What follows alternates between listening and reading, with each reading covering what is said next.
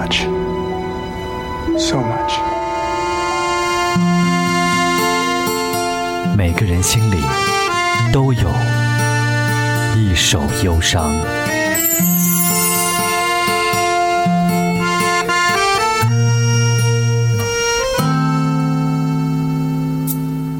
你好，欢迎收听《一首忧伤》。有句话说的非常中肯，接下来的这张作品弥漫着世纪末的情绪。不管是因为《只爱陌生人》推出不久，台湾就遭遇到了九二一震灾，社会人心惶恐；或是二十世纪倒计时时，失恋的林夕参悟佛经，一首看似无常的词作从王菲嘴里唱出来，就像是一把割破迷雾的刀锋。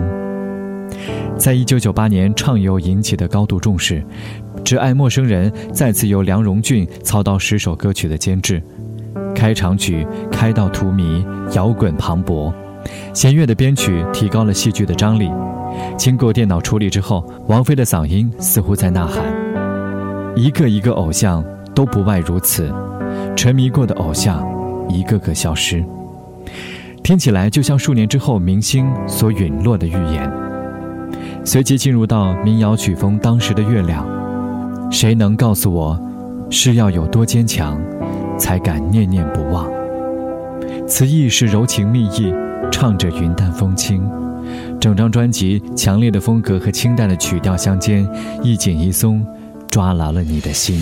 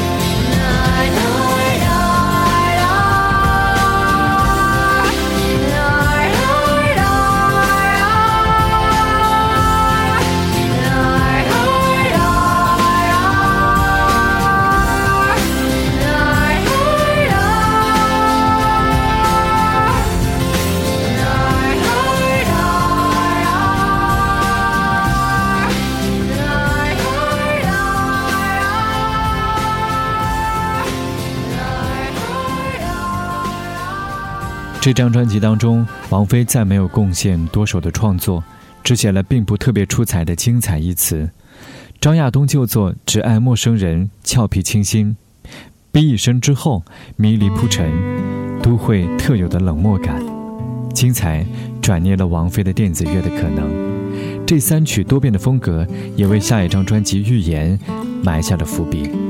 整张作品中，台湾创作者的两首情歌里，《过眼云烟》是袁惟仁的词曲，《推翻》是陈小娟作曲，都显得空灵伤感。王菲以冷静自持的口气唱出事过境迁的伤感，夹在《畅游》和《预言》两张专辑之间，《只爱陌生人》虽然没有《只爱陌生人》虽然没有前者的轻松活泼，但是也没有像是后者那样的风格别具，就像是一朵盛开于世纪末的荼蘼，奇异的穿透了时间，却能够被反复聆听，正适合每一个迟到的陌生人。